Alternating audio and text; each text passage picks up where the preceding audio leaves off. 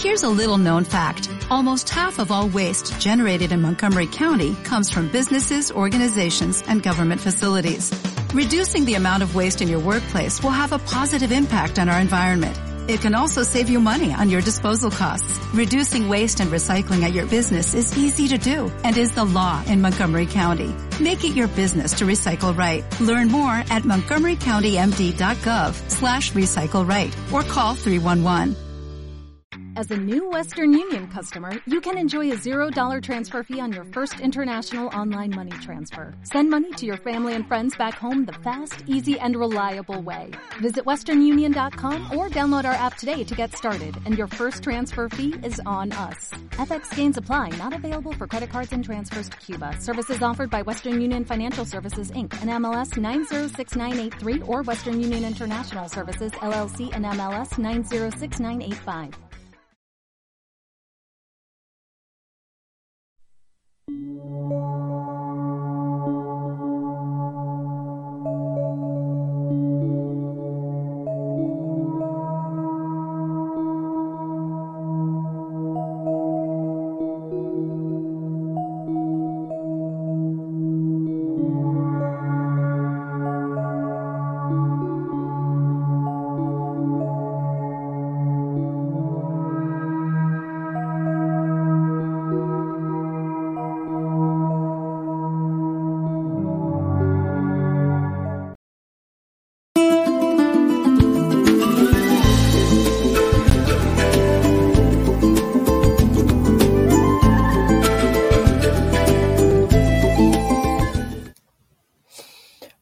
Buenas tardes, buenas tardes México, buenas tardes Chile y buenas noches España, donde quiera que estés, donde quiera que te encuentres. Muchísimas gracias por acompañarnos. Hoy estoy muy contenta porque cada conversación es un regalo, un regalo del cielo.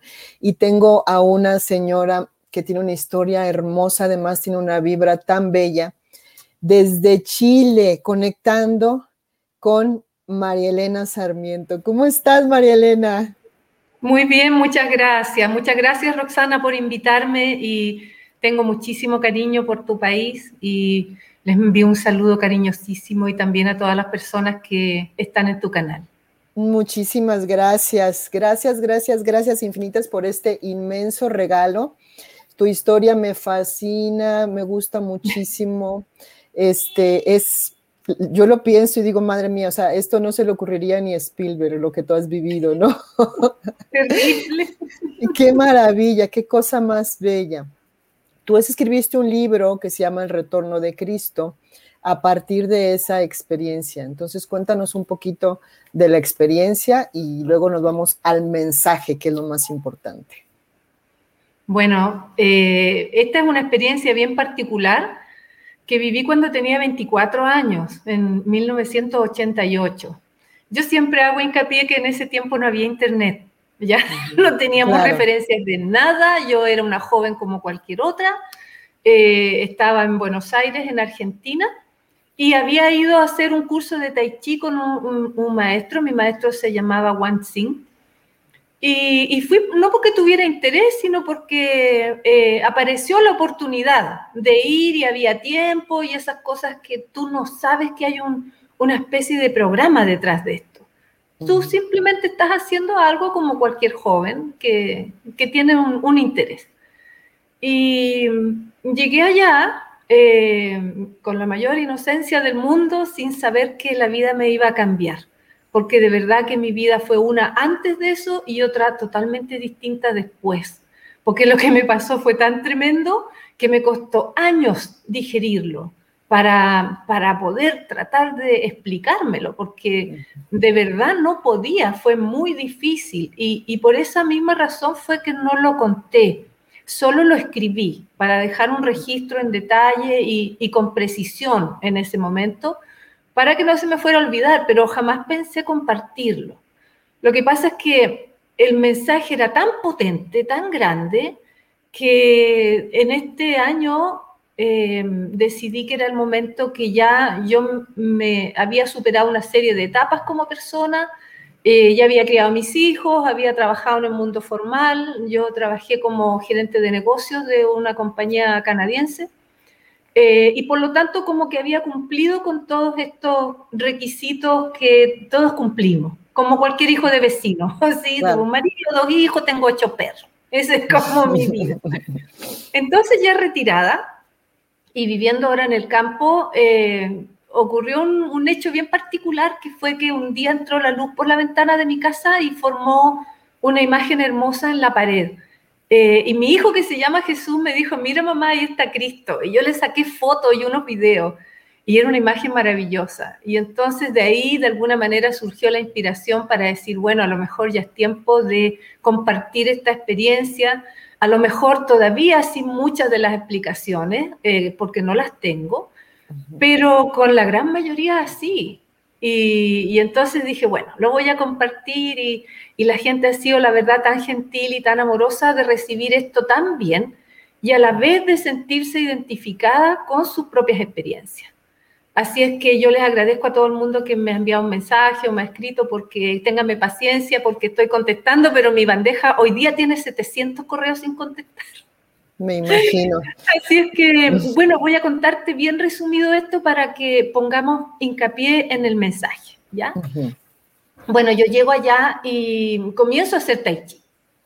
Y a la semana de esto tengo una experiencia que me salgo del cuerpo y, y, y me desplazo hacia un lugar blanco que yo identifiqué como el Polo Norte, porque tenía una aurora boreal.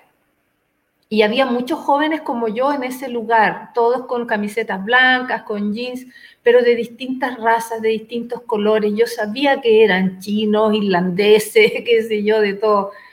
Y, y entramos en esta caverna y todo el mundo en silencio, menos yo, porque yo iba haciendo un alboroto así por el lado, así como dije, me voy a poner más adelante para ver mejor, porque yo soy así, pues, como tú me ves que soy. Eh, y entonces llego adelante y veo unos hombres fabulosos, gigantes, además suspendidos a un metro del suelo, y con una emanación de ellos de bondad, de sabiduría. Y, yo pregunto, dije, ¿qué estamos haciendo aquí? Y uno de ellos no mueve la boca, pero yo siento su voz en mi cabeza y dice, todos ustedes están siendo preparados para el futuro lo cual fue para mí el primer indicio de que hay algo que se estaba gestando ya en ese tiempo para estos tiempos. Y que yo no era la única que iba a, pasar por un proceso eh, especial, sino que gente de todos los países. Pero yo no, sé quiénes, ¿entiendes? Eh, todo, todo el mundo estaba en silencio. Me dijo, ¿y tú vas a conocer esto? Y me muestra un lugar donde había unos computadores muy grandes yo le dije, pero si yo no he estudiado computación. Y él como que se sonrió y me dijo, no importa. Y después me dijo, vas a ver esto. Y me muestra hacia atrás una nave eh, extraterrestre que tenía forma de lenteja. Yo la reconocí de inmediato porque cuando era chica en el campo yo había visto esa misma figura en el cielo junto con unos primos, parientes y todo un pueblo que se dio vuelta a mirar esta cosa que estaba encima de nosotros. Y, no solo eso, es, esa nave nos siguió cuando éramos chicos, por dos cuadras. Y entonces yo reconozco esto porque lo había visto y dije, qué lindo, dije, ¿qué tengo que hacer para conocer esto? Y, este hombre dijo, todo lo que están haciendo está bien hecho. Por lo tanto, eh, yo eso fue la última imagen que tuve eh, no sé si conversamos más o no, yo no recuerdo, pero me sentí impulsada hacia atrás y de regreso en mi cuerpo. Y entonces aterricé, pero así, ¡pa! Y entonces quedé toda mareada, así mal. Y, el otro día le dije a mi profesor, oiga, le dije, me pasó esta cosa. Eh, entonces él me dice, esos son maestros. Fue la primera vez que yo escuché la palabra maestro. Precisa más Tai Chi. y eso fue espantoso porque me sacaba al amanecer, en la mañana, después de almuerzo, en la tarde, en eh, dos veces en la tarde y una en la noche. Entonces esto era una hacer, hacer, hacer, hacer todos los días sin descansar, domingo, noche. Y esto es muy importante porque el encuentro que yo tuve eh, posteriormente requería de una preparación física, eh, electromagnética, un sistema nervioso estable, y además de una cierta eh, fuerza, ¿sí? fuerza física. Así es que ya, pues yo fui bien obediente en mis clases y acompañaba a mi profesor, así como una versión ordinaria de Karate Kid, así. no tan elegante ni tan pero, pero parecía. Pero en chica empoderada. sí, sí, bueno, en esos tiempos, además, imagínate, era, era distinto, ¿sí? Era distinto porque no existía esta fuerza que existe hoy eh, entre las mujeres que, que han tomado mucho más su, han elevado su autoestima. Claro. Así es que, bueno, yo cumplí con eso y, como a los tres meses eh, empecé a pensar yo de nuevo en estos hombres de la caverna. Dije, estos hombres tienen que ser como seres inteligentes que están debajo de la tierra en algún lugar. Y a lo mejor quieren darme un mensaje, pero empecé a pensar en esto de una manera que yo encontraba rara, porque era como obsesiva. Es como que te levantas en la mañana y piensas en eso y eso y no hay otra cosa. Y yo decía, qué raro esto, porque yo no, no, me, no soy así. Pero tanto era este pensamiento que yo le dije a una amiga, oye, me, pasa esto, una compañera de curso. Ah, me dijo, pero es que a lo mejor nos podemos comunicar con estos seres. Y yo tengo un sistema, porque yo cuando era chica hablaba con mi abuelita. Hacía como espiritismo para hablar con la abuelita. No, si esta era una cosa de así, idiota, totalmente idiota de adolescente. Así. Y, yo le dije, oye, ¿por qué no hablamos? Ya, ándate a mi departamento y, y, hacemos ahí una sesión para hablar con los hombres de la caverna. Esa era mi intención inicial, ¿ya? Porque yo dije, estos hombres por algo me llevaron ahí, a lo mejor tienen algo que decir. Así es que fuimos y nos instalamos ahí en una mesa en mi departamento con, con unos papeles así con letras y un tremendo vaso al medio y muertas de la risa porque que esto va a resultar, que no, la tontera, en fin. Claro. Bueno, entonces pusimos un dedo cada una y conversamos así, las dos piernas encima, esperando que nosotras ya nos daba risa, dijimos no va a pasar nada, cuando de repente esta cosa se empieza a mover sin intervenir nosotras en, en, nada. Entonces yo le dije, tú estás moviendo esto. Y ella me dijo, no, tú lo estás moviendo. Oye, mira, se nos pararon los pelos así erizados. Claro porque nos dio un terror así, pero una cosa. Y yo había dicho al, hacer este, este ejercicio que yo no quería nada material, que yo solo quería aprender a ser mejor persona. Y creo que eso de alguna manera nos protegió, porque efectivamente no había ni una mala intención ni deseo de hablar con alguien muerto, sino que yo quería ser mejor persona y quería comunicarme con estos seres que yo los tenía en la cabeza todo el día. Bueno, y cuando esto se empieza a mover y desplaza la letra J, vuelve al centro, desplaza la letra U, eh, sonó el citófono y entonces nosotros nos espantamos y gritamos, qué sé yo, ya bueno, después de un rato volvimos al orden y, y el vaso se desplaza hacia la letra A y la N. Entonces nosotros dijimos, Juan, ya, qué bueno, estamos en comunicación con alguien que se llama Juan. Juan, nos vamos a casar, vamos a tener hijos. Típico. Pero mira la pelotudez grande. Es como estamos conversando con un ser interdimensional. Hoy día se entiende eso, pero nosotros era un espíritu así que se llamaba Juan. Y, y era un holgorio de, estar en contacto así, de esta manera rara. Eh, nos empezó a divertir esto. Pero de pronto yo sentí un dolor muy grande aquí en la nuca, pero grande y un calambre. Se me acalambró el, hombro, el brazo. Y de pronto yo veo que mi brazo se mueve sin ninguna voluntad, con estos calambres. Y entonces vino mi amiga y puso un lápiz. Y este lápiz cae a una hoja que ella puso ahí. Y entonces eh, comienza a desplazarse el lápiz y nosotras seguíamos este fenómeno. Yo, yo tenía este dolor permanente y aparece un mapa. Un mapa de la Tierra distinto al mapa de, que nosotros conocemos hoy. Estaba como fracturado en varias partes. Eh, en Estados Unidos, me acuerdo, las costas eran distintas. Recuerdo que Canadá estaba como si el Polo Norte se hubiera caído sobre Canadá Europa eran unos islotes, eh, África estaba más o menos bien, Italia, eh, perdón, eh, Australia también. Al sur de Italia había un continente que hoy no existe, redondo, grande, y yo pensaba, yo pensaba, este espíritu no entiende nada de geografía, pensaba, pero ¿cómo hace este mapa tan estúpido? Pensé yo, porque esto no existe.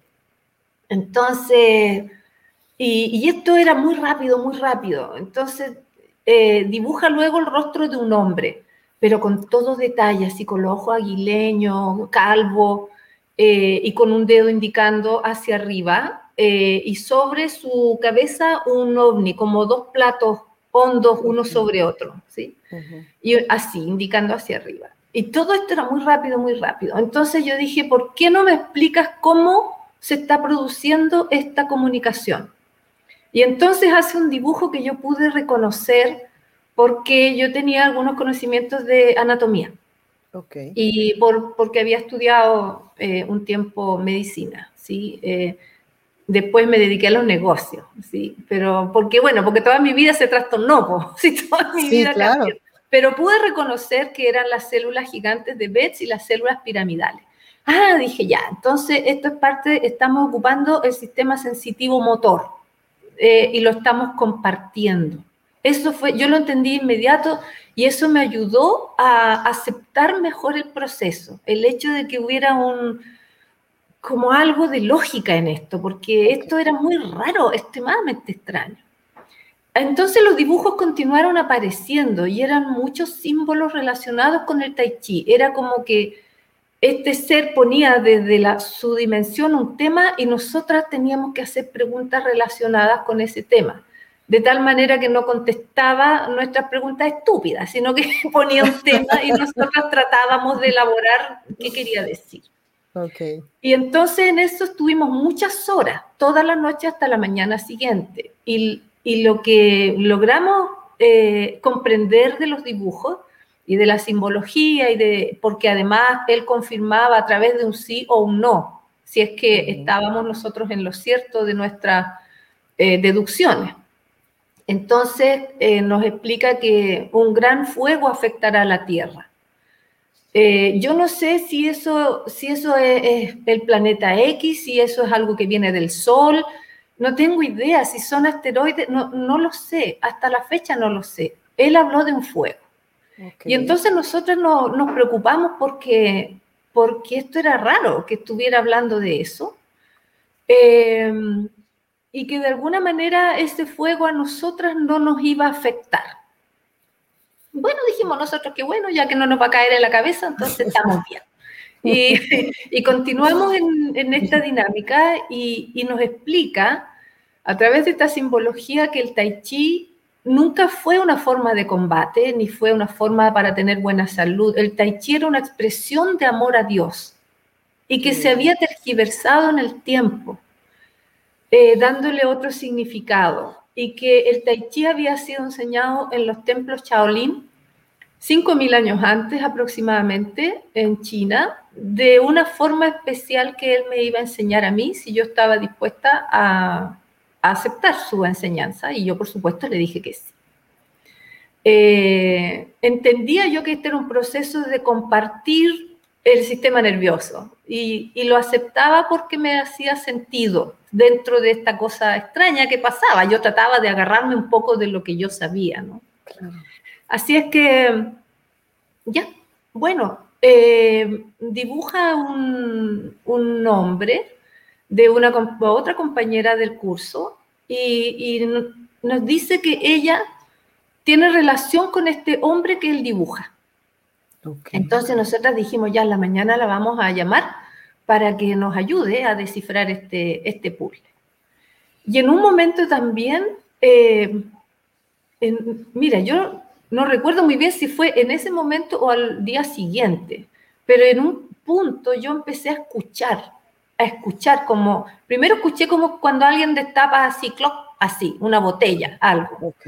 Y después escuché, y escuché la siguiente frase que a mí me conmovió muchísimo. Decía, falta paz en el mundo y falta amor. Pero habrá maestros de amor para sostener este mundo y los mundos. Ese fue el primer mensaje con el que yo me quedé. Y me puse a reflexionar y dije, claro, efectivamente falta amor y falta paz. Pero ¿qué será esto de los maestros que van a lograr sostener este mundo? Los maestros de amor que lograrán sostener este mundo. Me quedé pensando mucho en eso porque dije, esto es tan complejo lo que ocurre en el planeta hoy día que no veo cómo pudiera aparecer gente que lograra sostener esto. Año 88, sí, cuando no había ni la mitad de los problemas que había hoy. Así es que nos dimos cuenta que su mensaje tenía una naturaleza universal, que no era algo personal. Nosotras igual le preguntamos si era buen mozo, él dijo que sí. era importantísimo saber eso. Sí, por supuesto. Y yo le pedí que dibujara un dibujo, hiciera un dibujo mío y él dibujó un perfil así como de bruja y le puso el lunar en la punta. Así. Entonces encontramos que además tenía buen humor y ya era simpático, éramos amigos de este ser. Así en dos minutos fuimos amigos. bueno, entonces entre muchas cosas me dibuja también un, un paisaje. Un paisaje que tenía un cerro triangular y, un, otro cerro como desarmado y un lugar como una meseta donde iban a aterrizar unas naves. Y, me, él dibuja estas naves y, yo las encontré últimas, así que yo le dije, oye, no puedes ser tan ordinaria tu nave, porque mira, le dije, una parece limón y la otra parece una bichuela, así un poroto. Entonces, si le ponemos, le dije, hay una cebolla, hacemos una ensalada. Y entonces empecé a reír del marciano, mire la tontera que digo. Ya, bueno, estupideces así de, yo a veces digo, cualquiera hubiera matado por tener una experiencia como esa. Sí, pero y yo la desperdicié en tantos aspectos. Eso era lo lindo, ¿no? Es lo que fue. A mí me encantaría que hubiera sido más elegante, pero no, no fue así. fue como era nomás. Después, claro, uno en el tiempo entiende que hay una programación y que hay un, eh, un ciertos acuerdos que uno toma antes de llegar a la Tierra para que esto ocurra de esa manera. Yo, si yo después todo eso estudié muchísimo, me pasé 33 años estudiando para entender esto. Así es que bueno, eh, entonces él terminó el dibujo ahí porque como yo me reí tanto, entonces ya como que ya no hubo más información. Pero llamamos al día siguiente que eh, sentimos que esta fuerza se, se termina de pronto, esto, este calambre pasa. Y nos quedamos ahí, el lápiz cae y nosotros nos quedamos con estas hojas para, para poder volverlas a mirar, entender un poco más la simbología. Nos dimos cuenta que su mensaje era universal, eh, tenía que ver con un proceso que iba a ocurrir en la Tierra. Okay. Eh, y tenía que ver con un proceso más bien de naturaleza espiritual en lo que a él respecta y la información que recibimos de esa manera. María Elena, ¿No se merece tu familia lo mejor? Entonces, ¿por qué no los mejores huevos? Ahora, Egglands Best están disponibles en deliciosas opciones. Huevos clásicos, de gallina libre de jaula y orgánicos de Egglands, que ofrecen un sabor más delicioso y fresco de granja que le encantará a tu familia. En comparación con los huevos ordinarios, Egglands Best contiene la mejor nutrición como 6 veces más vitamina D, 10 veces más vitamina E y el doble de omega 3 y B12. Solo Egglands Best. Mejor sabor, mejor nutrición, mejores huevos. Visita egglandsbest.com para más información. Como nuevo cliente de Western Union, puedes disfrutar de una tarifa de envío de 0 dólares en tu primera transferencia internacional de dinero en línea. Envía dinero a los tuyos en casa de manera rápida, fácil y conveniente. Visita westernunion.com o descarga nuestra app hoy mismo y tu primera tarifa de envío corre por nuestra cuenta. Aplican ganancias por cambio de moneda. No disponible para tarjetas de crédito y envíos a Cuba. Servicios proporcionados por Western Union Financial Services Inc. NMLS 906983 o Western Union International Services LLS NMLS 9069 Sí. Y el mapa este que tú dibujaste, que te transmitieron, ¿crees que sea como que un mapa a futuro de, la Tierra o qué, o qué es lo que... Sí, una transformación. Yo creo Estoy convencida que es así. Ok. Em, así es que bueno, al día siguiente eh, yo me preparé para encontrarnos con nuestra amiga eh, en la Plaza San Martín, eh, donde hay un reloj y donde todo el mundo hace tai chi. Entonces no era raro ir y hacer, pero me fui un poco más temprano porque quedamos a las nueve de la noche. Y entonces yo sentí esta energía de la que me hablaba Juan recorrer todo mi cuerpo, todo, todo, todo. Y de pronto empiezo a hacer un, un tai chi muy distinto, que era como una danza, era una cosa maravillosa, era una sensación de plenitud, de fluidez, de unidad. Y entonces yo estaba casi en éxtasis haciendo esto, solo me dejaba llevar por esta fuerza. Entonces dije, ah, claro, así se enseñó originalmente. Y uno se siente muy conectado a todo, ¿sí? E, es una forma hermosa, fuerte, eh, linda, dulce. Y en eso estaba yo, en eso estaba dándome vueltas y girando y, respirando y, y extasiándome con esto cuando, y, de pronto veo un señor alto que viene caminando rápido hacia donde yo estaba. Entonces me llama la atención porque, porque dije, qué raro ese señor tan abrigado, así en, en noviembre. Entonces me doy otra vuelta y, venía caminando rápido y de pronto tengo a este señor al lado, un gigante así de un metro noventa y cinco. Yo soy alta, ya, pero igual me impresionó que llegara al lado mío casi abruptamente y me dice, buenas noches María, ¿trajo los mapas?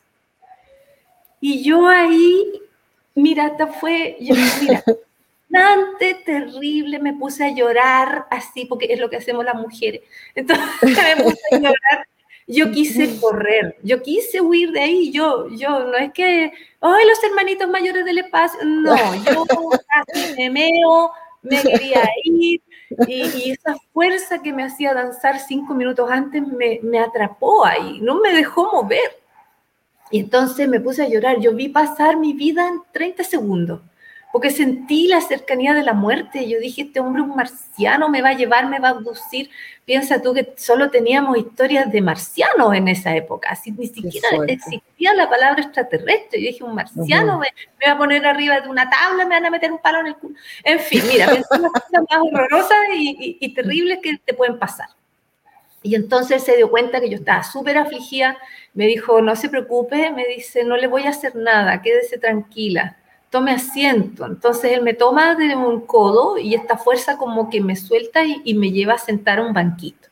A un banquito que cada vez que he vuelto a Buenos Aires me vuelvo a sentar. para mm.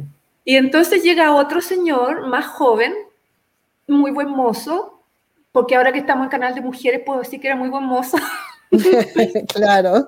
Con su pelo negro y unos ojos verdes, así extraordinario. Y un señor más chico que quedó como mirando esta escena, que me hizo una venia. Y también me dice mi nombre, me dice, buenas noches, María, ¿cómo está? Me dice, eh", y yo así también sabe mi nombre. Entonces se sienta uno al lado mío y me dejan como apretada así entre las dos, así como bien, bien cercada. Y yo miraba para allá, miraba para acá. Y, y trataba de, de, ver qué hacer. Y entonces me preguntan lo primero que si yo hablo inglés.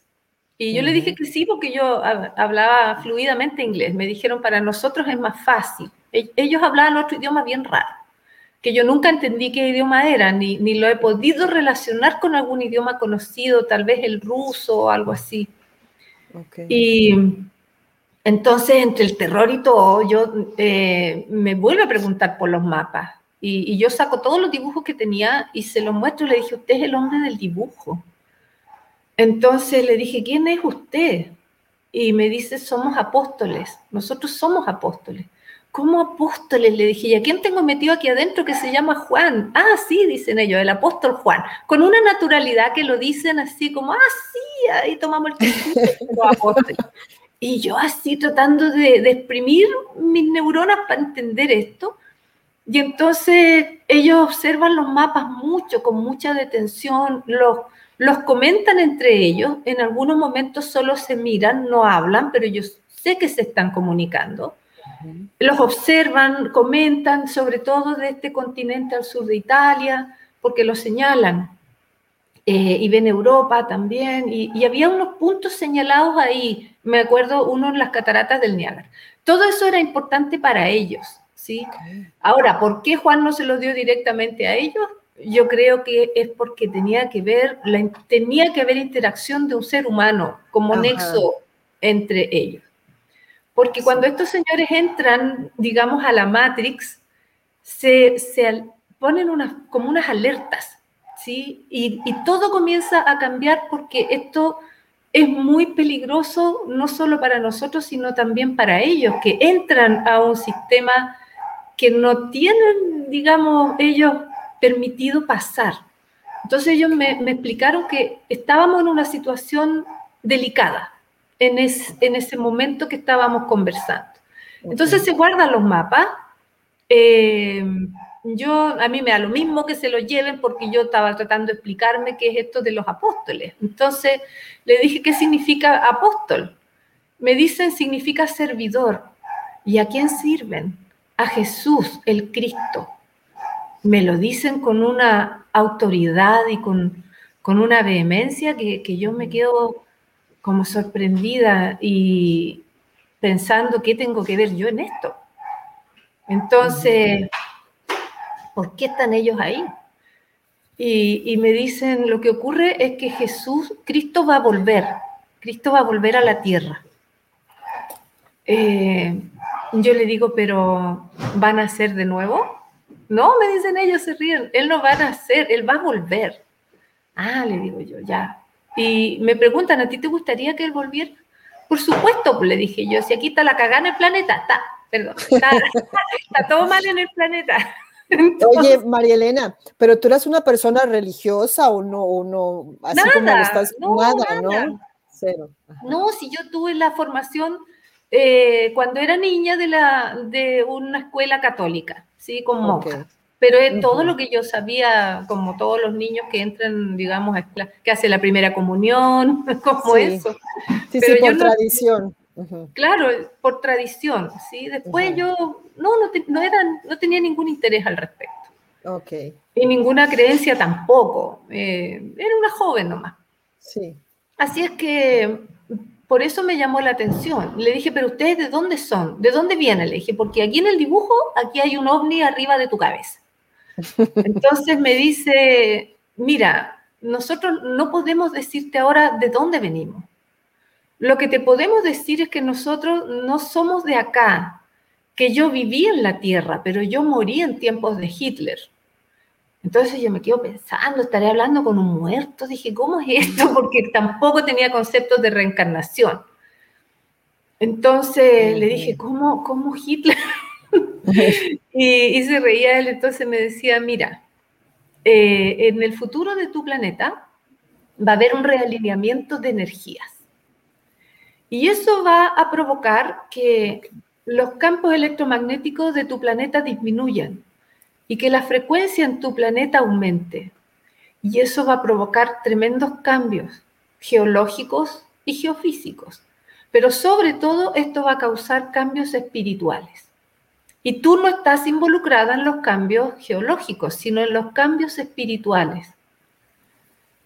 Y entonces eh, yo le dije, pero, pero ¿por qué Cristo tendría que volver? Entonces, ah, porque me preguntan si yo quiero ayudar. Y yo le dije que yo pensaba que Jesús no necesitaba mi ayuda para volver. O sea, si hay alguien que no me necesitaba a mí, era. Claro. Entonces, ellos dijeron que ellos recorrían todo el mundo buscando personas como yo y que lo que hacían de acuerdo a las instrucciones que ellos recibían era contactar a estas personas y darles una información que iba a servir para su futuro, pero también para el futuro de la humanidad. Y que esto se hacía en condiciones muy excepcionales.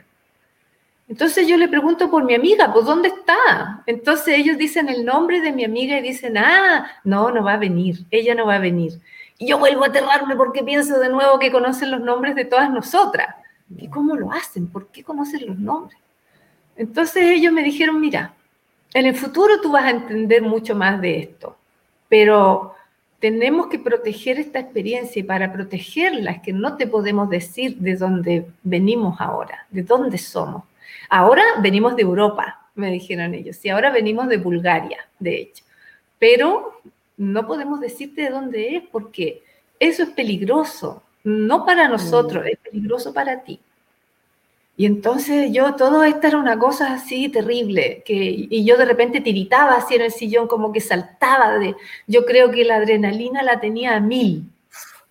Y, no es para menos. muy asustada tratando de entablar un diálogo eh, que fuera de alguna manera razonable, pero con cada pregunta eh, era peor, porque yo no, no entendía esto, que Cristo regresa, que el, planeta va a cambiar y que... Entonces yo le pregunto, ¿por, ¿por qué debería regresar Cristo? Entonces ellos me dicen, mira, Cristo tiene que regresar porque la gente ha olvidado sus, eh, como las instrucciones que él había dejado acá. Entonces yo le dije, ¿cómo cuáles? Por ejemplo, me decía, tuviste sed y me diste de beber. Estuve en la cárcel y me fuiste a visitar. Tuve hambre y me diste de comer. Entonces ellos, él me dice, hay códigos en todo el universo. Hay códigos como ese que funcionan en el universo y en este planeta no se cumplen. Entonces yo dije, tiene razón. Y entonces me, preguntaron de nuevo si yo eh, quisiera cooperar en, eh, en este proceso. It is Ryan here and I have a question for you. What do you do when you win? Like, are you a fist pumper? a woohooer, a hand clapper, a high fiver. I kind of like the high five, but if you want to hone in on those winning moves, check out Chumba Casino. At ChumbaCasino.com, choose from hundreds of social casino style games for your chance to redeem serious cash prizes. There are new game releases weekly, plus free daily bonuses. So don't wait. Start having the most fun ever at ChumbaCasino.com. No purchase necessary. BGW. Void were prohibited by law. See terms and conditions. 18 plus. Y, y, yo le dije, por supuesto, le dije, si lo que hay es escasez de personal, así les dije. yo no tengo ningún problema, lo que pasa es que yo, yo no considero que esta ayuda vaya a ser importante, porque ¿en qué puedo ayudar yo? Pero sí, le dije sí, pero con esa naturalidad que te estoy diciendo, es como cuando él viene y te ofrece un trabajo. Y tú dices, sí, me gusta el trabajo, ya lo tomo, pero, pero así, ahora, para postular ese trabajo, yo tenía mala nota. Entonces me dijeron que si eso era así y que si yo estaba dispuesta a ayudar, yo tendría que reunirme con ellos de nuevo al día siguiente para darme las instrucciones de lo que yo tenía que hacer. Entonces pensé bastante y dije, mira, ¿sabes qué? Eh, yo voy a venir, pero no porque yo les crea a ustedes lo que me están diciendo. Yo voy a venir porque yo quiero saber hasta dónde llega esta locura que está pasando. Esto yo encuentro que es una locura, no tiene patas ni cabeza y yo necesito saber hasta dónde llega esto. Y entonces eh, ellos estuvieron contentos porque yo les dije que sí, que era finalmente el objetivo que ellos tenían. Y ellos sabían que... Claro. Sabían que tú eras muy aventada, porque qué valiente, ¿no? Bueno, sí. Y mira, eh, si tenía algo que, con que cooperar, yo creo que eh, fue eso, porque de verdad que fue una experiencia muy dura, ¿sí? Muy, muy, que sostenerse para poder tratar de pensar en ese momento es muy difícil. Entonces les dije, pero ¿qué tipo de cosas hay que hacer? Entonces ellos me dicen, mira, el gran cambio es un cambio de conciencia. Y para que tú puedas comprender qué es la conciencia, tú tienes que viajar por todo el planeta para que comprendas, ¿sí? Y en cada viaje tú vas a encontrar personas, pero no son viajes de turismo, son viajes donde tú vas a obtener conocimiento. Cada persona en cada uno de esos viajes te va a ayudar y te va a explicar cosas. Y tú necesitas saber por qué es preciso un cambio de conciencia en este planeta. Entonces yo me quedé pensando así, yo me preocupé de la logística. Claro. Entonces les dije, oye, le dije, porque yo ya me había relajado un poco en ese momento, porque igual vi que eran amables, eran simpáticos, ya dije como que no me van a abducir a ninguna parte, no me han hecho nada mal. Entonces le dije, oye, pero ustedes están tontos, le dije, o comieron caca, ¿cómo se les ocurre que yo voy, voy a andar por todo el planeta? Le dije, si yo no tengo un peso para viajar, le dije, se pegaron en la cabeza. Qué terrible. A los apóstoles. A los apóstoles encargados del regreso de Cristo, así. Entonces, Qué barbaridad. Oye, me da mucha vergüenza cuando yo cuento esta parte, lo que pasa es que así fue. Entonces, yo podría ocultarlo y decirle, no, así yo hablé elegantemente, no, mentira. Entonces, así fue, y yo les dije eso. Entonces, quedaron pensando un rato así, caca, dijo uno. Oye, de repente como que se miraron así y se largan a reír, mira, se rieron no sé cuántos, se echaron para atrás para reírse. Yo tampoco encontré que era tan divertido, pero ellos encontraron que esto era una cosa que yo creo que en la vida alguien les había dicho. mira, se rieron tanto y yo dije, ya, bueno, por lo menos tienen buen sentido del humor, se ríen. Y entonces, eh, ya cuando quedan así compuestos me dicen, no, no, no comimos cacame. ¿Cómo para aclararme por si acaso ya había pensado? Entonces me dice, tú no te preocupes porque nosotros vamos a arreglar todo eso. Ah, ya le dije yo, si ustedes pagan, qué problema. Pues entonces viajemos por el planeta. y así es que ya, eh, sin entender yo realmente el peso de lo que estaba ocurriendo y, quiénes eran ellos en realidad, sí, porque realmente eran seres extremadamente poderosos. Yo eso lo vine a entender recién al otro día. Yo para mí eran dos tipos raros nomás que tenían eran muy extraños, sí, los dos, pero eran muy gentiles. Y, entonces, por eso es que de alguna manera yo creo que no me desmayé, porque era como para desmayarse, porque las rodillas me temblaban, ¿sabes? Yo, yo pensaba que no, no podía controlar mi cuerpo, ¿sí? Mi cuerpo temblaba eh, incontrolablemente. Yo lo que hacía era tratar de sostenerme nomás para preguntar y tratar de entender a fondo qué estaba ocurriendo. Así es que ellos guardaron estos dibujos, sí, guardaron los mapas. Por eso es que yo no tengo una, un registro claro, De, qué era lo que había allí. No había el teléfono que le tomas foto y te quedas. No había celular, no, nada, no, no existía. Entonces, eh, ellos dieron por terminada la entrevista, me dijeron que nos habíamos encontrado allí porque yo había hecho mucho tai chi, ¿sí? Y eso lo que había hecho era que yo elevara mucho mi frecuencia pero ellos habían tenido que bajar la suya y por lo tanto estábamos como en una dimensión intermedia. Imagínate, dimensión e intermedia. Eso para mí era como un jeroglífico lo que me estaban diciendo. Entonces yo dije, bueno, será pues como que yo subí una escalera y ellos bajaron la escalera. Ya, y nos encontramos en la mitad. Pero esa mitad era peligrosa. Entonces ellos me dijeron, vamos a terminar rápido ahora esta conversación. Y el más joven de ellos me fue a dejar. Así es que caminamos un par de cuadras, no me habló gran cosa y yo le dije, oye, ¿sabes qué? Espérame, le dije, porque te voy a dar mi número de teléfono de aquí del departamento por si acaso nos perdemos mañana. Siempre las mujeres como controlando las cosas. Ahí eh, le pedí a un señor que me anotara y yo le pasé el papelito. Entonces, al pasarle el papel, me di cuenta que el otro, el, el más alto, estaba en la vereda del frente y lo llama rápido. Así como que no quería que hubiera conversación más allá de la que estábamos sosteniendo. Así es que yo llamé a mis amigas y les conté y esto fue el acabose terrible. Me dijeron que yo no podía ir a encontrarme con estos hombres, que podían ser tratantes de blanca, podían hacerme daño y, tenían razón. Sí, porque claro, imagínate yo hubiera llamado a mi mamá, mamá, mañana salgo de viaje así con dos hombres desconocidos, así parece que son extraterrestres y ando con un espíritu. Claro, mi mamá me hubiera dicho, ¿de cuál fumaste? Así, ¿Qué te pasó? ¿Te pegaste en la cabeza? ¿Cómo se te ocurre?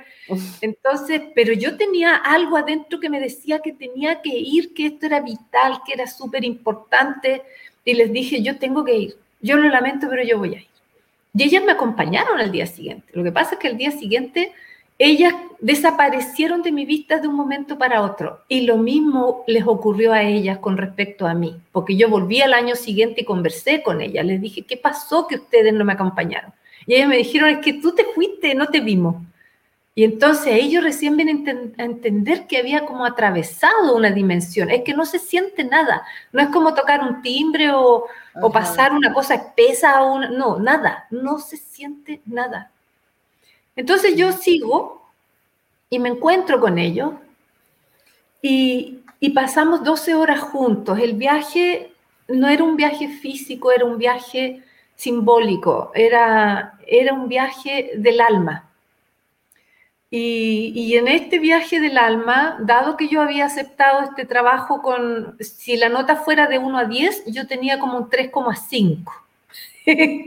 Entonces, lo que hicieron conmigo fue, bueno, primero darme a entender que estábamos en una región que es donde se activan también como especies de antivirus. ¿sí? Supongamos que ellos entraron acá y eran servidores de Cristo, pero la Matrix no pertenece a los servidores de Cristo. Entonces su presencia acá altera la Matrix y y se presentan otras personas y otros seres muy negativos que nos siguieron a nosotros por, eh, el recorrido que hicimos eh, y que yo entendí que no querían que yo llevar adelante esta experiencia que iba a pasar con ellos durante estas 12 horas. Intentaron hablarme, sacarme, insultarme, pero nunca me pudieron tocar.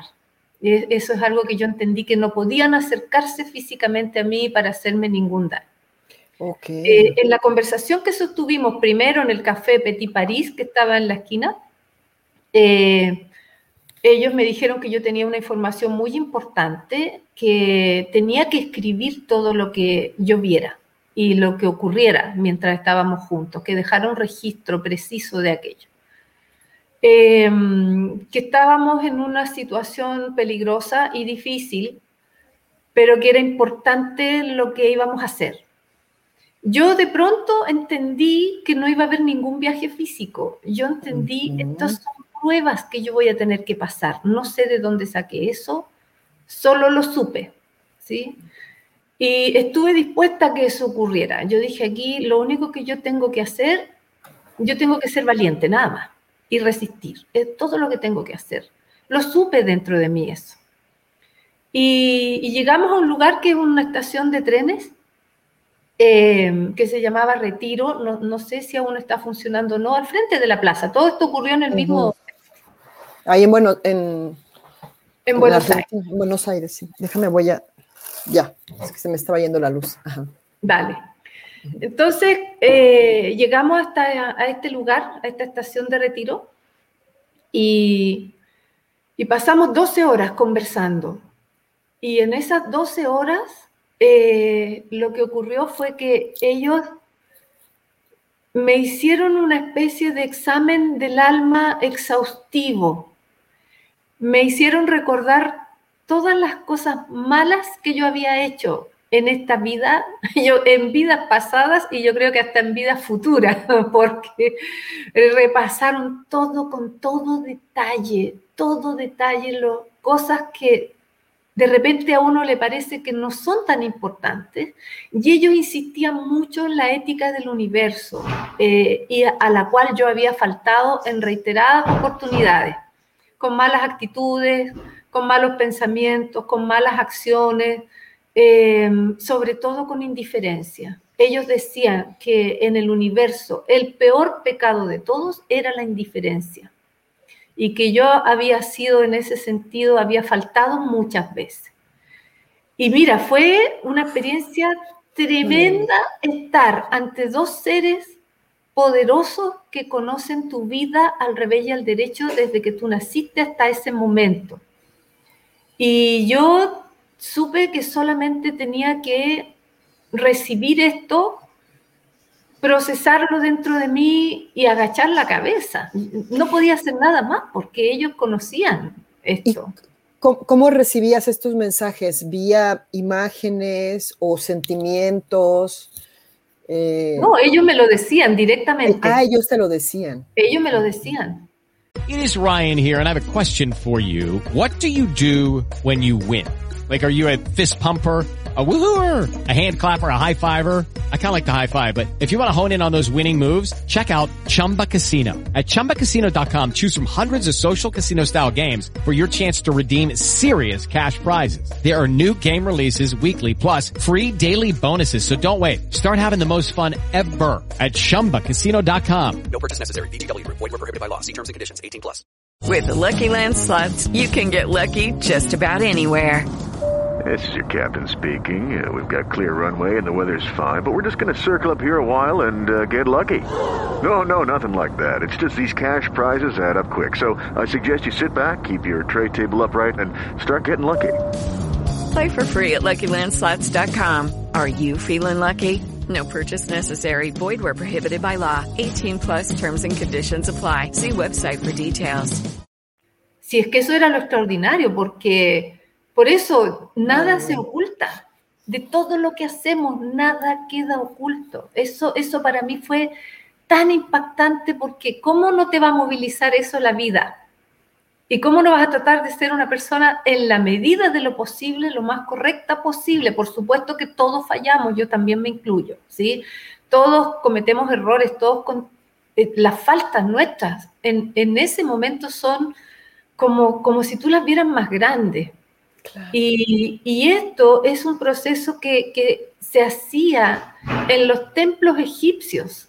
Se llamaban iniciaciones estos procesos, donde el alma era probada y era probada en todos sus elementos, en la tierra, en el fuego, en el aire, ¿sí? en el agua. Todo, todo tu ser era probado. Y, y eran algunas cosas casi como preguntas de ingenio y otras eran que yo viera, ¿sí? que yo pudiera ver en otras personas que estaban allí, muy raras, pudiera ver y reflejar mi oscuridad en la oscuridad que yo estaba viendo. Entonces estos seres, antes de que uno pueda ver realmente la luz que trae adentro, uno tiene que mirar su oscuridad. Eso para mí fue una gran lección que ellos me dejaron. Tenía que mirar mi oscuridad completa hasta el último rincón de mi alma. Y este fue un proceso extraordinariamente duro. Y yo tengo que decirte que lloré muchas veces en ese proceso, que fue muy difícil porque todo era verdad. No había nada que yo pudiera decir, esto no es cierto, yo no lo hice, porque sí había sido cierto. Y me sentí muy mal, muy mal, muy mal. Y, y de repente se me caía la cabeza, estaba cansada, llevaba dos noches sin dormir, tenía un estrés tremendo con esto y sentía la voz de Juan, me decía resiste. Lo único que me decía era resiste nada más. Yo de repente pensé, me morí, me morí, me vine al infierno, por mala, eso me pasó por mal. Y Juan me decía, resiste, ¿sí? Y entonces, en, medio de todo este proceso, cuando yo creo que llevaban unas siete, ocho horas de, estar encima, encima, encima, comienzan ellos a, a hablarme, me decía, y me, y me empiezan a hablar de Jesús. Me decía, Recuerda aquella vida donde estuviste con Jesús. Recuerda a Jesús. Y yo de pronto no sé cómo. Yo empecé a, recordar, como quien recuerda algo que pasó la semana pasada. Yo creo que entre el estrés que yo tenía, la pena y, y, todo el proceso, comienzo a recordar algo que yo nunca había vivido. Yo no sabía que había otras vidas. Pero yo dije, había un templo de piedra. Y de, y de repente todo vino a, mi mente y vi a Jesús muy joven, como de unos 17, 18 años, eh, escribiendo en una hoja de papiro. Y, yo estaba con otros dos mirando así por la ventana y dijimos, oye, vamos a jugar con ese que siempre está solo. Y pasamos por la ventana, entonces le arrugamos el papiro para que saliera a conversar con nosotros a jugar. Y, imagínate qué terrible, qué terrible. Yo creo que pagué todos mis pecados por haber arrugado los escritos de Jesús. No.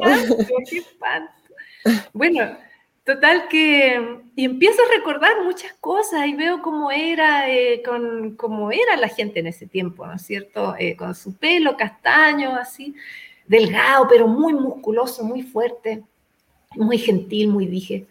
Y, empiezo a recordar eso y no entiendo por qué estoy recordando eso. Y, después veo que hay como una reunión. Yo le dije una reunión con, con, con, los profesores de ese templo y había unos pelados raros y gente extraña como que venía de otras partes. Y, y entonces ellos nos dicen que Jesús va a comenzar su tarea, eh, que Él es el Mesías. Y nosotros que estábamos atrás, como nos ponemos a reír así, porque era nuestro amigo, pues como iba a ser el Mesías. Entonces, y preguntan, ¿quién quiere salir con él? Todos teníamos habilidades para sanar, para curar, porque habíamos sido formados por esenios.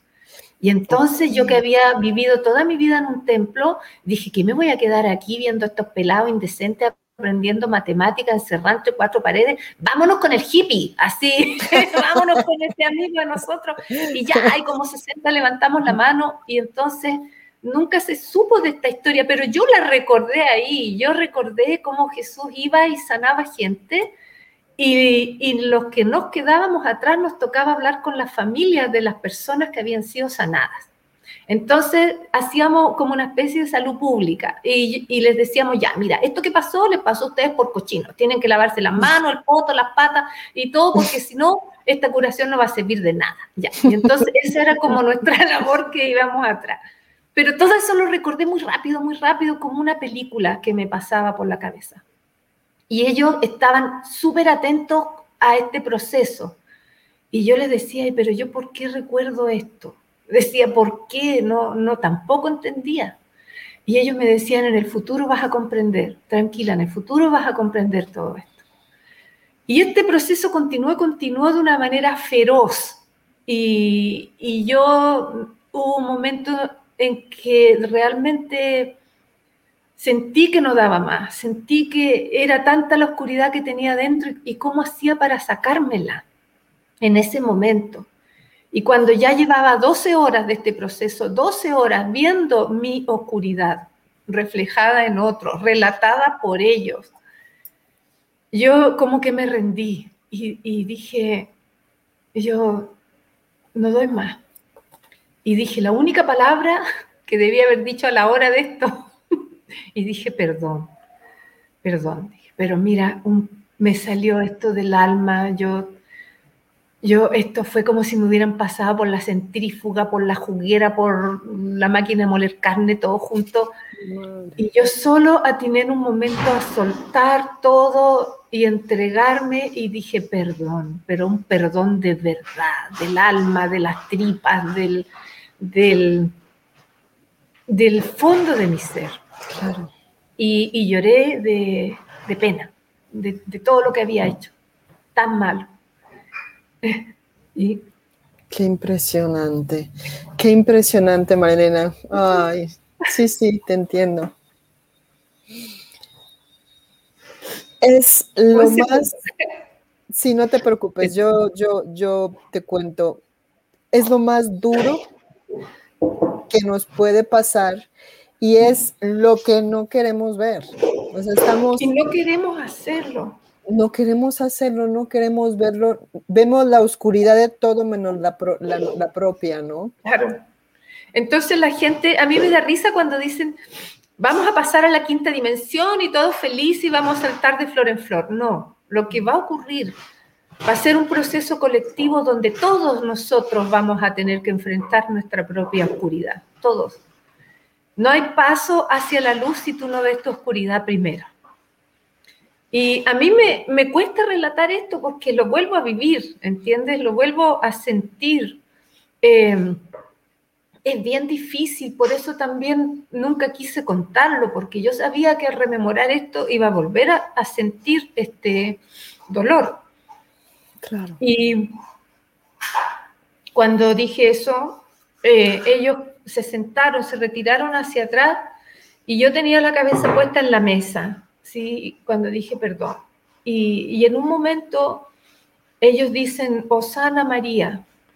Y yo levanto la cabeza y veo frente a mí a un ser femenino, joven, hermoso, dulce, poderoso, como si hubiera sido una novia con un velo extenso. Y me mira tan profundamente, tan profundamente, y me dice, me muestra sus manos, yo veo la tierra y me dice, este será un mundo superior. Mira el mensaje, este será un mundo superior. Y tú me dices, serás Lucía, luz en la oscuridad. Y yo sé que estoy mirando a la Madre de Cristo, sé que ella está al frente mío y que es un milagro lo que estoy viviendo. Y me dice, ponte de pie sígueme y regala tu ropa a los pobres. Y estos hombres se quedan ahí sentados. Y yo me pongo de pie y sigo a esta figura, casi como ella como si levitara sobre el, piso. Y yo, yo la fui siguiendo. Y entonces estos hombres quedan atrás, yo no sé más de ellos en ese momento. y estoy muy cansada, y cuando ella sale hacia la calle, yo llevaba un bolso y, como ella me dijo que regalara mi ropa a los pobres, yo le dije a una señora, señora, le dije, ¿quiere ropa? Y sí, me dijo, y está buena, con ese acento bonaerense. Sí, le dije yo, mm. está nueva. Y se la regalo. Ah, y la mira y de repente ella mira y mira hacia adelante, donde estaba este ser magnífico que yo estaba siguiendo. Y se pone a llorar esta señora y cae de rodillas ante esta visión. Entonces yo dije, ella también la ve. Y, atraviesa la calle y vuelve hacia la, el reloj y comienza a evaporarse, a diluirse, solo a diluirse. Y yo sigo caminando y me pongo frente al reloj mirando hacia el océano hacia el este. Y en ese momento tengo una expansión de mi conciencia total, total. Y sentí tanto amor que pensé que me iba a morir de amor. Y, y supe y sentía pureza, eso sentía pureza. Sentía que era uno con todo por única vez tuve ese sentimiento de amor, de plenitud, de, y comienzo a comprender todos los idiomas y comienzo a comprender matemática y física y biología, está todo dentro de mi ser, todo está allí. Y me deleito en la sabiduría del universo y en el conocimiento y en el amor y en el éxtasis que significa vivir por un segundo lo que es el retorno de Cristo en tu corazón. Ay, qué bárbaro. Tan emocionante, tan lindo. Y entonces veo a estos hombres que llegan al lado mío y los reconozco. Por primera vez sé que siempre fueron mis amigos y que yo les había pedido que me vinieran a despertar de esta manera, porque yo era tan incrédula que de otra forma no iba a poder ocurrir. Y uno de ellos estaba llorando, ¿sabes? Extraterrestre y todo, no tiene nada que ver, son humanos, son humanos. Y me dijo, perdón, me dijo. Yo le dije, no, está bien, sí, yo entiendo. Y entendí en ese momento también que lo que yo había pasado en pequeño, la humanidad lo iba a pasar en grande. Y que la humanidad en un momento se iba a enfrentar a su peor oscuridad y a su peor miedo. Y que lo único que tiene que hacer es resistir resistir hasta que esto pase, porque va a pasar y Cristo va a volver en el corazón de cada uno de nosotros. Yo lo supe. Y Jesús también va a volver como Jesús el Cristo, por cierto. Y entonces miro al mayor y le dije, tú eres el capitán, el capitán de la nave. Y me dice, sí. Mm. Me dice, ven, me dice, cierra los ojos. Y me abraza. Y entonces en un momento pasó un minuto o menos, no sé, me dijo, mira hacia arriba. Y miro hacia arriba y sobre nosotros había una nave espléndida, dorada, una cosa maravillosa. Y yo miro esto y lo único que yo quería era subirme. Le dije, me voy. Le dije, trae algo para que me suba, dándole órdenes. Aviéntame. Y me queda mirando así, me dice, no puede. Me dice, no puede. Yo le dije, deja subirme, ¿qué estoy haciendo acá? Se me dio vuelta la conciencia, de pronto yo no era de acá. Le dije, ¿qué estoy haciendo? Súbeme, te estoy diciendo. Y entonces él vio que yo me descompuse con esta experiencia porque me tuvieron en el infierno y subí al cielo. Y de pronto estaba en esto. Entonces me ordena él y, me vuelve a abrazar y me dice, cierra los ojos. Y yo cierro los ojos, me asusto porque él, él es fuerte cuando dice esto. Y cuando vuelvo a abrir los ojos, eso ya no estaba, pero me había quemado el pelo. Y eso yo se los voy a cobrar, porque me deben la peluquería. y, tenía todo chamuscado, la cara roja, eh, mi, mi, ropa blanca estaba quemada, mi pelo igual, así más corto, y mis cejas, las pestañas, todo blanco, la cara merdía. Entonces, ya me tranquilicé y, en eso llegan dos hombres más. Esos sí que tenían pinta así como de extraterrestre, porque eran como alemanes, así rubios, pelo cortito, su, rostro sin ni una arruga, nada. Y llega muy rápido y dice María Elena Sarmiento, dice mi nombre. Yo a esa altura ya no me extrañaba nada. Y, y dicen, ustedes dos los vamos a sacar de acá, rápido, dice, de inmediato los vamos a sacar de acá. Y se fueron, me hicieron una venia, se fueron. Y entonces ellos me, me dicen, tenemos que irnos, nos vamos a ir. Y yo les dije, ¿los voy a volver a ver? Y me dicen, sí, en el futuro nos vamos a volver a encontrar. bueno, el futuro pueden ser muchas vidas, no sé si nos volveremos a encontrar en esta, pero que nos íbamos a volver a encontrar, que escribiera todo, que dejara un registro de todo y que en el futuro yo iba a saber qué hacer. Eh, me despedí de ellos, se fueron, yo volví a mi departamento toda quemada. Me di cuenta al mirar al espejo que estaba quemada. Eh, y, y tenía, tenía esta experiencia encima, tremenda, tremenda. Eh, al otro día volví solamente a despedirme de mi profesor. Y mi profesor me miró y se puso a llorar. Me dijo, yo sé lo que pasó, los maestros. Nada más. Y así nos despedimos con mi profesor. Y mi maestro me había dado una lección en un momento y me había enseñado que las orquídeas más hermosas nacen de las aguas más nauseabundas. Y yo creo que eso es el último mensaje que yo te puedo entregar. Yo creo que lo que pasó conmigo fue eso. Y estoy segura que cuando todos nosotros seamos capaces de mirar nuestra oscuridad, resistir, de allí va a salir la orquídea más hermosa de cada uno. Así es que te agradezco tu entrevista. madre mía. Ay, qué barbaridad. Aquí nos vamos a poner a llorar altos. qué bonito, qué bonito y, tenemos que ponernos a, trabajar este, en eso. Tenemos que ponernos a trabajar en nuestra oscuridad, o sea, no hay que esperar a que vengan a, hacernos el juicio o hacernos, yo creo que tu mensaje es clarísimo. Eh, Tú eres eh, coach, eres maestra desde entonces, eh, ayudas a muchísima gente. ¿Cómo podemos nosotros abrazar esa oscuridad? ¿Cómo podemos hacer para salir de esta, pues de este lugar en el que estamos y que no queremos, que no queremos ver? Bueno, yo me pasé 33 años estudiando fundamentalmente porque yo necesitaba explicarme lo que me había pasado.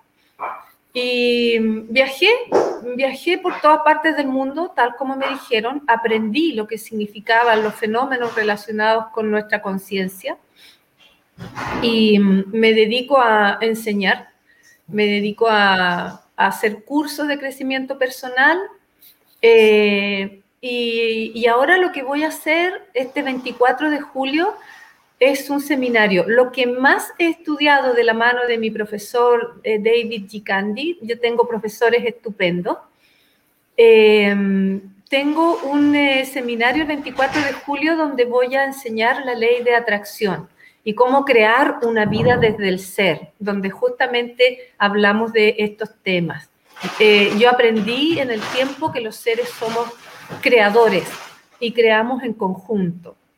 Entonces hay que crear un, nuevo planeta, hay que crear una nueva humanidad. Y, tenemos el deber de hacerlo nosotros, con, nuestros propios recursos. Así es que voy a dar un seminario eh, para la página eh, www.almamística.cl. Mística con K.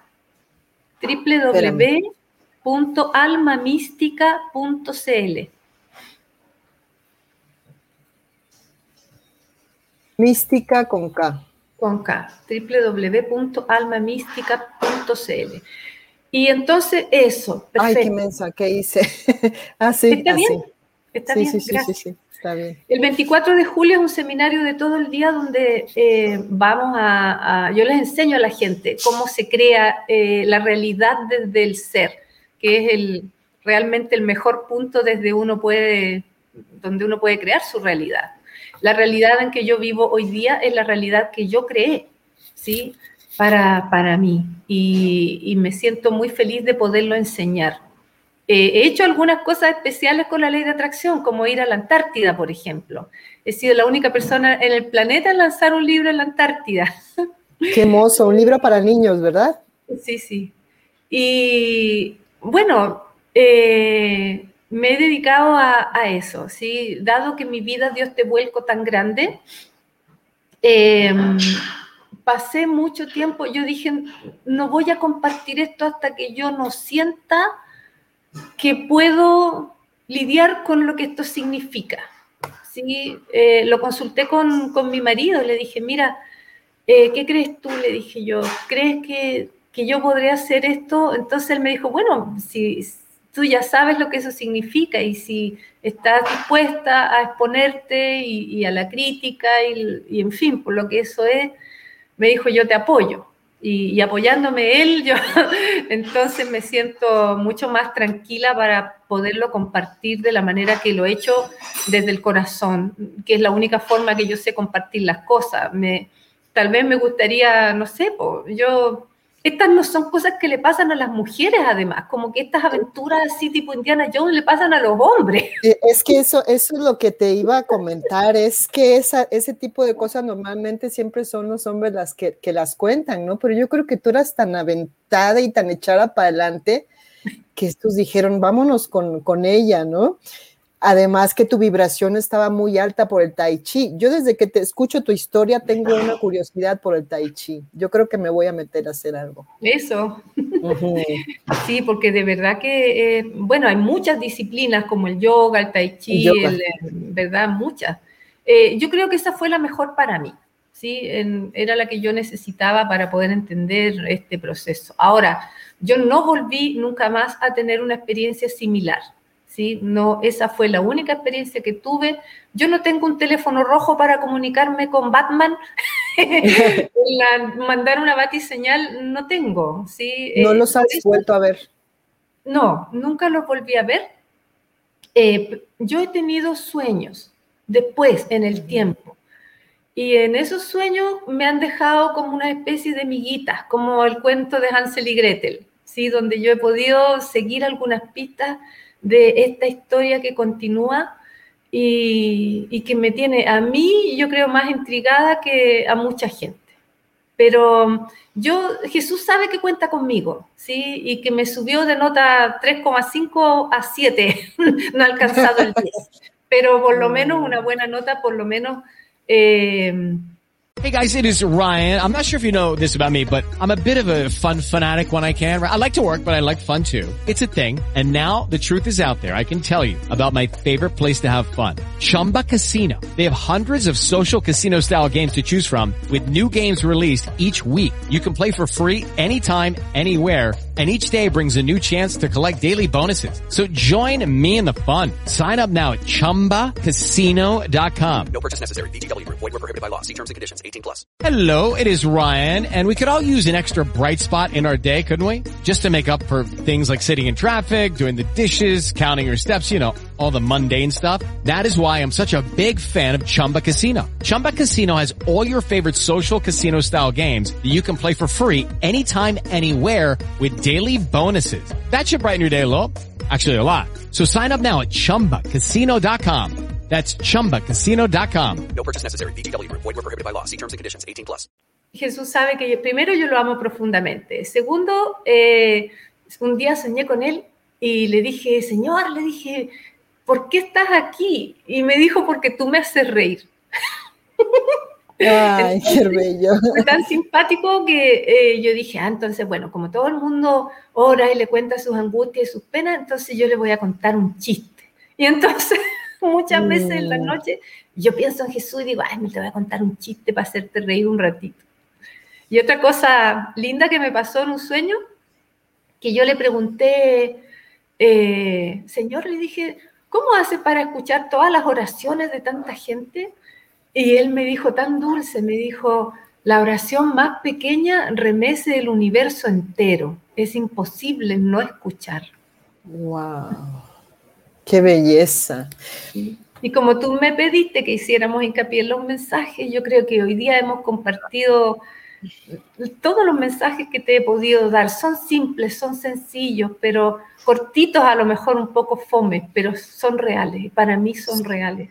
Y yo son hermosos son hermosos y, vuelvo a decir, tenemos mucho que trabajar y vamos a hacerlo. Es lo que hay que hacer cada uno desde su, desde su corazón, hacer una limpieza de conciencia. Es muy interesante lo que has dicho de la indiferencia, porque pues eh, nos han dicho que existen muchos pecados y eso, pero la indiferencia no, como que nunca se menciona, ¿no? Claro. claro, la indiferencia es lo contrario al amor, es el desprecio, ¿no? Es una especie de, desprecio o, algo como que ni una cosa ni la otra, ¿no? Que no te importe el otro. Exacto. Revisar eso. El, el problema es, mira, si cuando Jesús dijo, ama al otro como a ti mismo, lo que está diciendo es no le hagas daño al otro. Eso es, sí, bastaría con eso. Exacto. Dice, mira, te voy a pasar un poquito los mensajes porque hay mucha gente que te está hablando. Dice Orla, Oriana, este, desde Osorno, que quiere leer tu libro. ¿Cómo le hacemos para somos, leer tu libro? Somos vecinas, somos vecinas. Terapeuta. Ahí aparece en mi mail, Oriana, escríbeme, pero sabes que como hicimos un video con Johanna Díaz que yo le conté esto, tal vez no con tanto sentimiento como te lo conté a ti. Y yo tan inocente di mi, mi correo porque dije, verán a ver mil personas. Lo han visto 800 mil personas. Casi me morí, tengo el correo inundado. Entonces, eh, ténganme paciencia para contestar. Yo voy a contestar todos los correos porque con harto cariño lo he hecho y, y con todo puedo hacerlo. Tengo la versión física de mi libro para la gente de Chile, pero mira, fue tanto lo que me lo pidieron, porque el relato está con mucho más detalle, y entonces le pedí a la editorial que me hiciera una versión en PDF, llegamos a un acuerdo, de tal manera que para la gente del extranjero, si me escriben a mi correo, que está ahí abajo, eh, yo puedo decirles cómo es el sistema para poderles enviar la versión en PDF de este libro que ya la tengo. Perfecto. Sí, porque somos muchos los que estamos esperando ya este libro. Así es que ya tengo esa versión y Oriana dice, sí es el tiempo justo, el cambio de humanidad, el plan para América y más. Me, me, gustó pensar que nosotros no estábamos tan involucrados en los cambios geológicos y geofísicos, y, pero sí en los cambios espirituales. Eso a mí me pareció muy bien. Hay, como mucho, mucho movimiento ahorita en América, ¿no? Y sobre todo en, bueno, en Latinoamérica, en eh, Chile, Argentina, este, México.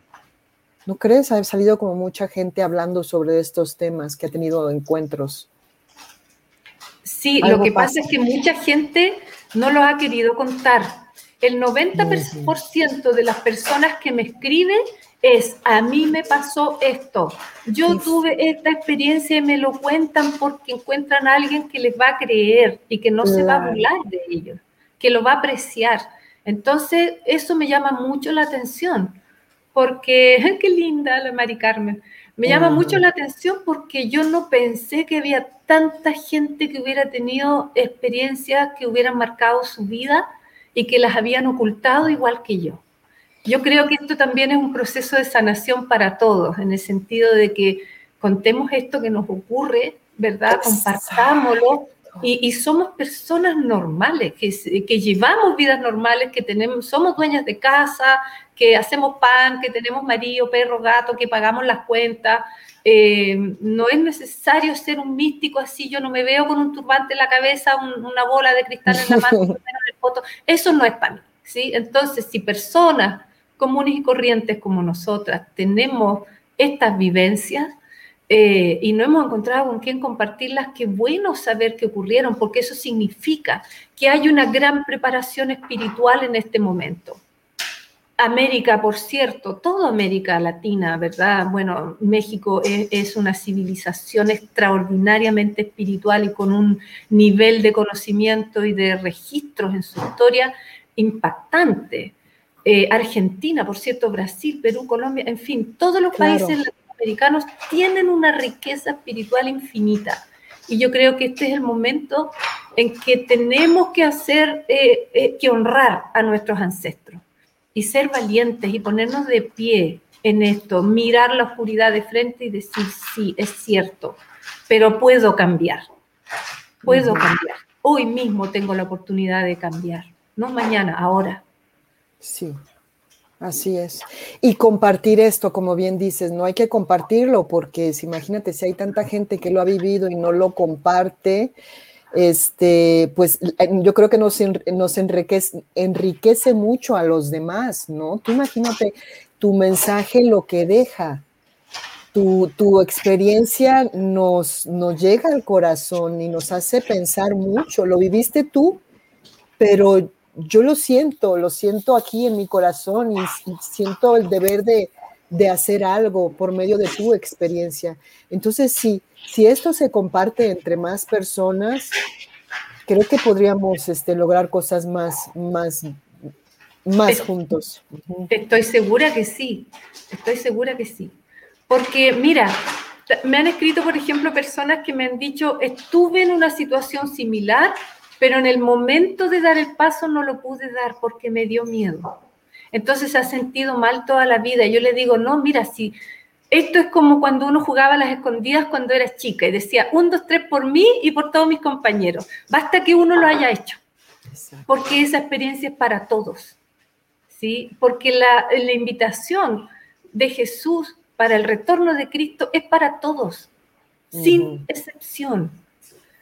Esto es una experiencia de la cual yo pude sacar esas conclusiones y, y esas conclusiones son para todos nosotros. Por eso es que deseé compartirla. Dije, esto es como tener un tesoro y ya es el momento de abrir la tapa de este tesoro y compartirlo. Es un tesoro, yo te agradezco infinitamente. Gracias por este regalo. Mira, Elenita, María Elena, gran profe y maestra. Saludos. Mi hermana, pues ahí, la Elenita. Ay, Elenita, pues, a ver, dice, ah, bueno. Mm, ah, mira. María Gabriela que quiere aprender contigo. Esto el 24. 4 de julio voy a dar este seminario en la página, eh, no, no, es una página mía, es una página de, un, de, una, eh, de una joven que está como llamando a algunas personas que hacemos clase o tenemos alguna, o exponemos algo de conocimiento, y entonces su página se llama Alma Mística .cl y, yo voy a estar ahí. Ustedes entran ahí, buscan mi nombre, pinchan y ahí está el temario completo de lo que voy a hacer eh, y ahí vamos a, compartir todo el día. Eh, yo también te vi en YouTube que das algunas enseñanzas, ahí tienes algunos videos, no muchos, porque quisiéramos más, ¿verdad? Pero, pero tienes algunos videitos hablando sobre la ley de la atracción y todo. También yo los invito a que la vean porque, y que la escuchen porque es muy, muy, muy, muy constructivo bueno, son las enseñanzas de mi profesor David Gicandi. Sí, yo me mm. convertí en su alumna hace ya 13 años que estudio con él. Y, claro, ese canal de YouTube yo lo hice, mira, yo eh, nunca he sido bueno para el tema, buena para el tema de las redes. Si es que lo que pasa es que ahora hubo como una explosión. Yo tenía un Instagram que subo unos bichitos, unos gusanos, unas cosas estúpidas o cosas que a mí me llaman no, no tenía yo así como, como, ah, voy a crear una página. No, yo ponía cosas. Y, y en esos videos de mi canal de YouTube, que es María Elena Sarmiento, eh, se me ocurrió un día, es el primer video que hice, que lo hice de corrido así. Dije, voy a hablar de la ley de atracción en tiempos de crisis. ¿Cómo podemos nosotros salir adelante en estos tiempos? Y lo dejé ahí, y, y, también había hecho unos programas para una televisora del sur, para un canal eh, del sur y esos programas se llaman Vida Viva. Y tengo otra cosa, ¿sabes qué? Que es súper bonita, que si ustedes buscan en internet, está, eh, subí el curso completo que me enseñó mi maestra. Ese curso se llama La obra de Cristo. La obra de Cristo en palabras augustas.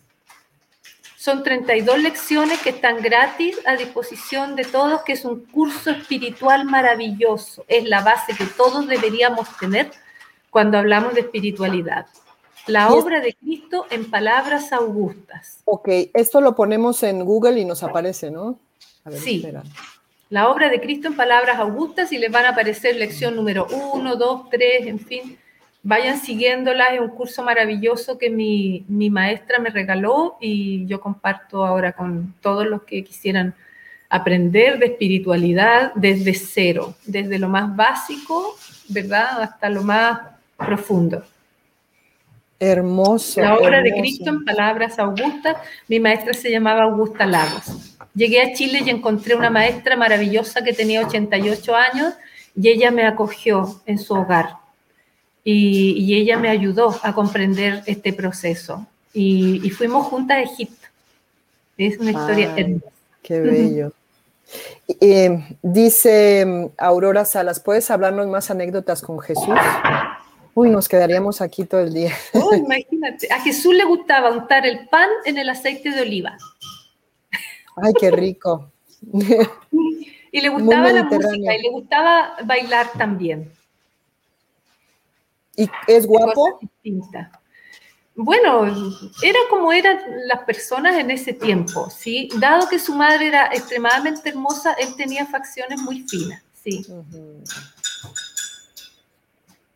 Dice, Pero era fuerte, era musculoso, era, era así, era muy fuerte. Muy joven. O sea que tú estabas acompañándolo habíamos como 60 personas que salimos de esos templos donde habíamos estudiado y, hacíamos como una especie como de apoyo logístico, ¿sí? porque alguien tenía que conseguir los burros, la, la comida para los apóstoles, todo ya. Entonces había que hacer esas cosas, pero nosotros teníamos conocimiento. Entonces, mientras Jesús andaba con sus apóstoles por un lado, nosotros nos reuníamos con las personas me acuerdo en unos subterráneos. Y ahí entonces compartíamos estas mismas lecciones que yo doy hoy día, pero con las palabras de antes, como más antiguas, ¿no? Y hablábamos de la importancia de, sentir, de pensar correctamente, de hablar y de la acción, que es el orden en la cadena de creación. y esto tú, esto tú lo recordaste en el momento en el que estabas con estos seres, ¿no? Todo eso lo recordaste. Sí, en parte recordé ahí y en parte cuando volví a Egipto. Volví, digo, cuando estuve en Egipto en esta vida con mi maestra, ahí recordé muchísimas cosas eh, de, ese tiempo. Y de hecho, en ese viaje, eh, un señor en la calle, íbamos con mi maestra en, uno de estos carritos tirados por caballos en un pueblito, y a ella le regalaban muchas cosas, como era mayor le regalaban escarabajos, pañuelos, cosas, y de repente sube un señor y me regala un, un, rollo de papel. Y me dice para mí, gracias, le digo yo, y seguimos, no sé qué. Y lo que había ahí era un conocimiento tremendo del libro de Tot, que era extremadamente antiguo, era una traducción al inglés de un papiro anónimo. Y eso me ayudó también a recordar parte de mi vida. Pero quién era ese señor, no sé. Quién sabe. Eso Porque te pillan así, pues te pillan en despoblado, tú, ay, gracias, ya. Y, y, te pillan en una circunstancia en que tú no puedes, por ejemplo, volver, como, oiga, espere, así. no, tú sigues nomás, porque estás en otra cosa. Entonces, pero ese es un conocimiento extraordinario, muy, muy sagrado, muy lindo y que mm, ayuda a descubrir a las personas cuál fue su su mapa de ruta antes de encarnar. Y entonces es muy interesante porque uno a través de unas figuras que son arquetípicas, uno puede decir, este es tu plan. Este fue tu plan antes de venir acá. Tú eres consejero, tú eres líder, tú eres guerrero y estas son tus fortalezas y estas son las pruebas que tú vas a pasar en la vida y este es el objetivo de tu vida. Y todo eso estaba en un papiro, en un papiro increíble. Entonces, muchos conocimientos que eh, he ido eh, obteniendo tienen que ver con esas eh, memorias antiguas y, con haber pasado por los lugares que pasé. cuando uno llega a lugares, algunos lugares, por ejemplo, me pasó en la isla de Pascua también, tú recuerdas allí, recuerdas haber estado en ese lugar, pero yo recuerdo de una manera muy nítida. Si yo no sé si eso se me despertó en ese momento o qué pasó, pero recuerdo de manera nítida, no es como, no lo visualizo, no, no es que yo me lo imagine, es pa, sí, me viene un, recuerdo. Un golpe, ajá. Eh, y es muy corto además, es, como un impacto así eh, que viene a mi alma. Y, y con eso es como si yo misma a través de las vidas yo me hubiera ido dejando pistas para otras vidas futuras. Mira lo que te estoy diciendo, una cosa rara. Rara, pero, eso es lo que ha sido. Yo creo que muchos de nosotros hacemos eso también, pero no nos damos cuenta. No lo recordamos, no sabemos. Pero lo hacemos. Además haces viajes astrales, ¿no? No, el, único viaje astral que tuve fue ese que te cuento que me pasó ah, primero, ajá, ok. El de la Pero obtengo información a través de los sueños a veces, no siempre. Y cuando hay algún sueño que yo considero que trae un mensaje o es algo importante, lo dibujo en una libretita y anoto como la frase más importante del mensaje que trae. Llevo un registro de eso para, y después al mirar hacia atrás me doy cuenta que, que es del camino que he recorrido. Sí, también a, a eso. Es súper interesante que además después de 33 años estés dando este mensaje. ¿Tú crees que hace 33 años lo hubiéramos recibido de la misma manera? No. No, no, y yo tampoco hubiera podido darlo de la misma manera. Porque mira, yo soy bastante sola, no pertenezco a ningún grupo, ninguna asociación, eh, no me interesa tampoco, de hecho me echaron de todos los grupos por impertinente y por, por, cuestionar. Eh, entonces, ¿qué es lo que yo he, notado del mundo de los contactados? No todos, pero muchos de ellos, cuando tienen una experiencia que les impacta de esta manera y lo relatan de inmediato, toda su, vida se, eh, se vuelca, ¿verdad?, a esta experiencia y la gente empieza a demandar mensajes y, yo he visto cómo ellos se ven como la obligación de producir unos determinados mensajes. Entonces se forma algo que yo, que yo observé, porque observé muchos años todo esto y dije, yo no quiero que a mí me pase eso.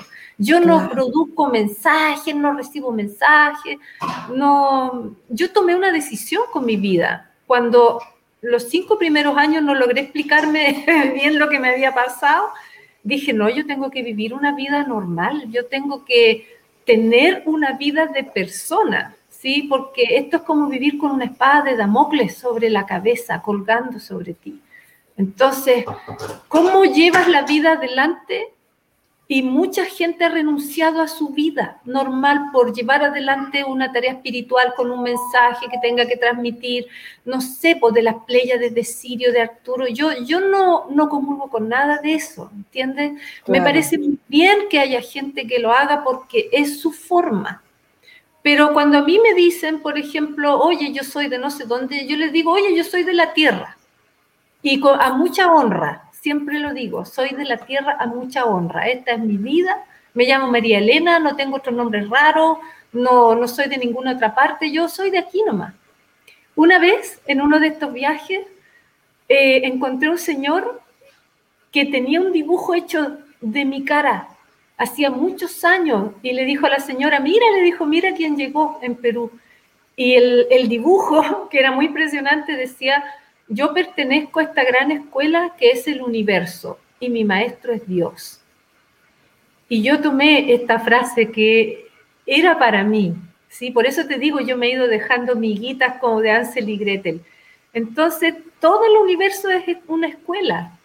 En, esta escuela yo soy estudiante, tengo mis maestros, mis profesores, el doctor Mario Sabán, David Gicandi, Michael Singer, Jonathan Caja, etcétera profesores, gente muy destacada, muy, muy fina, muy sabia. Y soy también profesora de gente también muy destacada, muy fina, muy sabia. He hecho cosas, por ejemplo, hice un libro para niños ciegos, lo hice con imágenes y lo hice con eh, unas láminas en termoformado para que ellos pudieran sentir estas imágenes a, eh, a través de estas láminas. Un trabajo maravilloso, entonces yo he querido de alguna manera que esta experiencia me sirva para dejar un legado que los niños pudieran recibir. Y este trabajo con los niños ciegos fue maravilloso. Yo tuve auspicio del Ministerio de Educación, de Cultura, de Medio Ambiente. Entonces mi línea de trabajo ha sido esa, ha sido muy de lo cotidiano, de lo práctico, de que si vamos a trabajar nuestra oscuridad, que sea con el vecino, con el marido, con los hijos, con, eh, con lo que tenemos más cerca, con los amigos también. Y, de esa manera yo creo que he encontrado un equilibrio en la vida donde puedo lidiar con esto que me ocurrió y también puedo llevar una vida eh, de dueña de casa, ¿verdad? Que está aprendiendo a hacer pan. Qué maravilla, qué bonito, qué bonito. Sí, te dio, fuiste muy inteligente. Fuiste muy inteligente porque también te diste todo este tiempo para asimilarlo, ¿no? Porque no, no es una cosa así como que te puede pasar cualquier día, digo, como, como las que nos pasa todos los días. Qué maravilla. Este, Marilena, estoy agradecidísima por, por, darme, por darnos este regalo hermoso que nos, que nos has dado. Gracias, gracias, gracias por compartirlo lo apreciamos muchísimo. Eh, que nos sirva a todos este mensaje, no, no, no, no, lo echemos en saco roto y vamos a ponernos a, chambear, como decimos aquí en, en México, en, en, nuestra, en nuestra oscuridad y hacer cosas buenas, producir cosas buenas para, para todos. Agradezco muchísimo a todos los que nos han estado acompañando, a los que nos van a acompañar después, que van a ver este video. Y pues un abrazo muy grande hasta Chile, hermoso. Qué bonito. Un abrazo gigante para ti, Roxana. No sabes lo que te agradezco compartir esto contigo de esta manera tan del corazón, tan femenina también, tan, tan fuerte. Tú eres una mujer fuerte, linda. Yo te agradezco tanto que me hayas proporcionado este espacio para compartir con todos nuestros amigos y, y decirles que Cristo retorna, que no se olviden de eso, que solo hay que resistir, nada más. Aguanta. Aguanta. Exacto. Muchas gracias. Gracias a ti. Lucky Land Casino asking people what's the weirdest place you've gotten lucky? Lucky? In line at the deli, I guess? Aha, in my dentist's office. More than once, actually. Do I have to say? Yes, you do. In the car before my kids' PTA meeting. Really? Yes. Excuse me, what's the weirdest place you've gotten lucky? I never win and tell. Well, there you have it. You can get lucky anywhere playing at LuckyLandSlots.com. Play for free right now. Are you feeling lucky? No purchase necessary. Void where prohibited by law. 18 plus. Terms and conditions apply. See website for details. En Sherwin Williams somos tu compa, tu pana, tu socio, pero sobre todo somos tu aliado. Con más de 6.000 representantes para atenderte en tu idioma y beneficios para contratistas que encontrarás en aliadopro.com. En Sherwin Williams somos el aliado del PRO.